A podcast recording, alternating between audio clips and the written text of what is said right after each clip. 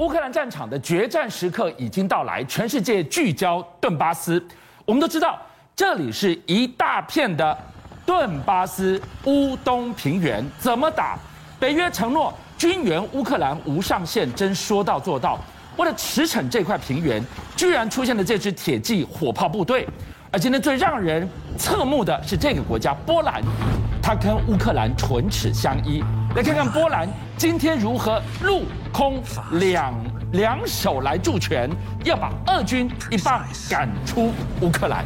老实讲，你现在看俄罗斯，他面对的这个战局是越来越艰困了，你知道？因为现在各国都已经把这个军备原先承诺要给的，哎，陆续到位了。是，你看，连法国总统马克龙啊，这两天又跟泽伦斯基通电话，一讲一个多小时啊。马克龙过去大家都质疑讲说，哎，你不是跟俄罗斯是不是感情比较好？他这次说没有，我告诉你哦，欧盟要保证啊，乌克兰的军备会源源不绝啊。而且他强调是说，哎，我不可能让你乌克兰弹尽援绝，所以你军备的部分，我们一定要全力的支援。那现在问题就来了，你马克龙讲这个话，对于美国来讲，我承诺给你乌克兰的东西，现在陆续到位了。你看之前给这个 M 拐拐拐的这个这个榴弹炮啊，现在讲说不止炮到位了，超过十三万枚的炮弹呢，其实都已经送到了乌克兰。而且呢，乌克兰的守军他们现在操作这个 M 拐拐拐的时候，越来越熟练了。所以你可以看得到，哎，各种的东西进来之后。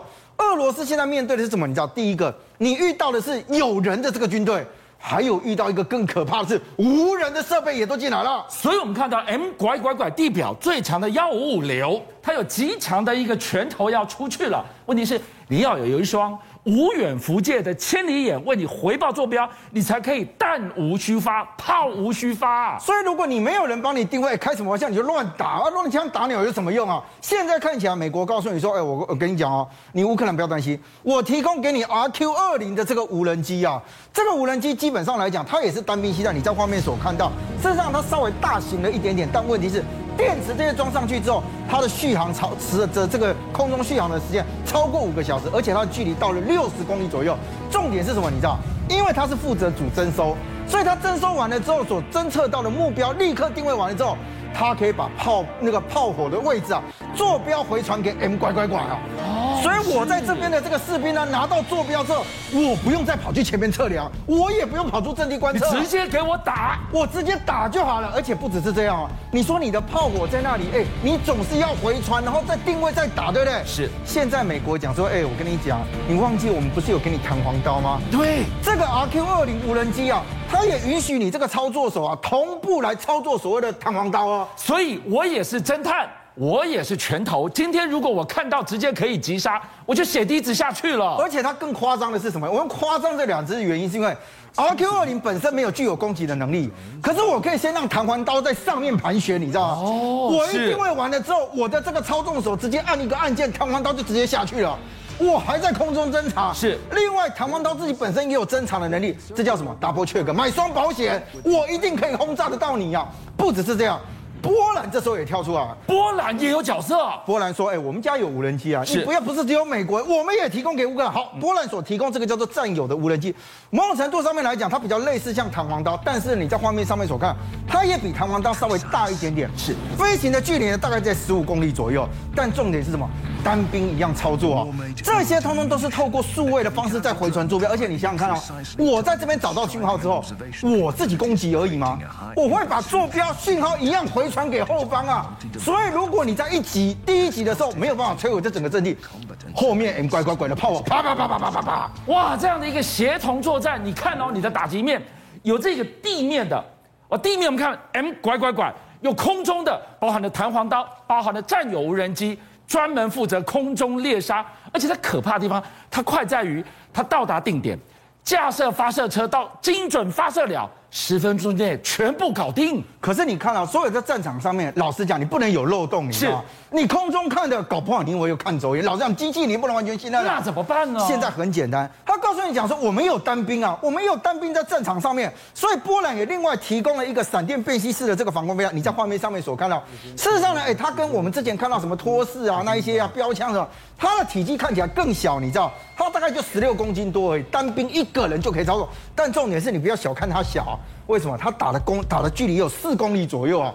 所以对于这些所谓的防这个整个防卫作战来讲，我在空中有我的天眼在那里守着，是我在地面有我的游击手在那里守着。你觉得俄罗斯的军队怎么样去防止这种所谓从四面八方，甚至从天上来的死神呢？来喽！从现在开始呢，我们看乌克兰，就看这个地方，整片乌东的顿巴斯，都说这是一片大平原，易攻难守，一寸一寸。被俄军占领的土地，现在通通得要回来。乌军发起大反攻，他可以怎么把土地抢回来？你在画面上面所看到了，像这种摩托车型的，哎，像这个，你以为后面载的是瓦斯桶吗？不是，我告诉你，后面就是反装甲飞弹了，这么酷哦，直接单兵一个人。直接骑着摩托车载着就跑。你说这个给戏要去要去打坦克？哎，跑到定点架设完了之后，直接一炮轰过去。好，你在画面上面这所看到这一位，这一位呢一样骑着类似像电单车这样，还是脚踏车，跟他速度很快啊。他居然骑着这个呢，哎，一样在正常之这样子的。而且你知道，我如果找到目标，直接举击完，我立刻跑。所以现在问题来了，我们刚刚讲在乌克兰这种大平原地形上面，居然呢、啊，乌克兰讲说，我告诉你，我们有一个叫做原子军用电动越野车。电动越野车哇，这个是电动车啊！我跟你讲，其实这个有个好处，你知道，我们在战场上面，老实讲，你要大部队行动是一件事啊，但我如果是单兵，或者我是狙击兵，或者我是前面的斥候跟侦察，我一定要行动快速。你刚刚有没有看到这个电动车可以这样爬上去，咻一下就上去了？它本身的载重力来讲啊，如果它充电五个小时，号称可以跑一百五十公里，而且可以载重一百五十公斤左右。是一百五十公斤什么概念？你知道，它不是双载的。我一个单兵全副武装，东西都带在身上，我跟你讲，他也跑不动。用这样的一个概念，再来就是什么？因为电动车没有马达的声音啊，你也没有啵啵啵啵啵哇，所以你摸你摸到我旁边来，我还不知道哎，完全都不知道。而且它其实速度移动的非常非常快。好，它现在就配发到前面前线去哦。乌克兰的军队讲说，我告诉你，如果是狙击手来讲，我骑着这个，我从一个阵地移转到一个阵地，到我就射击位置，到我射击出去。五分钟到十分钟左右，我还可以离开，你知道吗？所以对于这些什么俄罗这个乌俄罗斯的军人来讲，他们会担心啊，你什么样的人神出鬼没出现在你旁边都不知道。所以现在的决战时刻，顿巴斯平原战场刺客现在倾巢而出。该紧张的是俄军哦，而且你看哦，刚刚提的这个叫做单兵，对不对？是我如果遇到坦克车怎么干？我跟你讲，他们也把军民通用的东西啊，全部都装上去了。现在在乌克兰战场上面，我要已经不是新武器大关了，是新武器的运用大关，你知道吗？他们居然啊，把这个所谓的反战车的飞弹装在你现在画面上面所看到的这种所谓四轮这个驱动车啊。我们一般以前这个沙滩车吧？哎，对，我们以前讲法叫全地形车，对不对？哦。可是你看它小巧精干啊，对，它居然。就把这个所谓的反战车的飞弹直接装在上面，那你想想看，这种全地形车什么地方都能去载，就是因为它小，所以它的移动非常快，载着两三个人，重武器直接往这边走，所以呢就发现到说，当他把这个所谓科萨尔反战车飞弹放进去的时候，射程可以到二点五公里左右。哦，是，而且它打出去，你现在画面上面所看到，它就已经不是拿一个狙击步枪，它直接对你坦克是有杀伤力的，所以难怪你看俄罗斯的这个这个坦克车啊，在战场上动不动就被开罐头，因为。他们其实根本不知道那个开罐器是从什么地方打过来的，才说普丁谁都不信了。现在顿巴斯的兵符他要亲掌兵符，只差没有御驾亲征。俄军现在摆出了什么阵呢？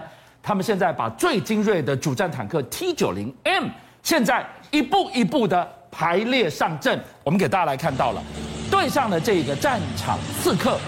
俄军居然摆出这么巨大的阵容。过去我们曾经看到 T90M 啊，其实有一度要进入到俄罗斯的主力部队去。是，但是传出来，因为第一个它造价很高，再来就是说啊，因为它可能生产上面有些状况，所以呢，俄军一直没有让它全部的到第一线部队去服役。是。但是现在在战场之吃紧的状态之下，俄罗斯的官方媒体居然放了一个影片说：“哦，我告诉你哦，我们第一线部队现在已经获得了一批。”新的 T 九零 M 啊，哇，真的上阵了！但问题是呢，这个说法就很多人质疑，你知道一批是一辆、两辆、三辆、五辆、八辆、十辆、二十辆吗？那到底多少？不知道，他没告诉你。但重点，他只跟你讲说，我告诉你哦，这一批的坦克呢，有更新的炮塔、火控系统、防护系统，我还可以呢，在行进中射击，打得更准。但重点是什么？你哪一些配备到了前线去，还是不知道？那问题就来了。现在对于乌克兰来讲，乌克兰它的坦克车居然是越打越多，越打越多的概念是什么？你他自己本身有战损，但是我从战场上面获取俄罗斯的坦克车拿到了更多。这两天这个画面还一直被人家讨论，你有没有看到战车拖战车啊？以前我们在装甲部队的时候，战车要如果坏掉被拖走，是要用救济车来拖，你知道？这个谁拖谁呢？我告诉你，这个前面拖的那个是 T 七二，后面被拖了是 T 九零 A 啊。乌军拖二军啊，这个很怪的，对不对？你怎么会用这这个方法？而且你看到后面的那一辆被拖走那辆，其实不是看起来不是战损，那龟甲厚厚，你知道？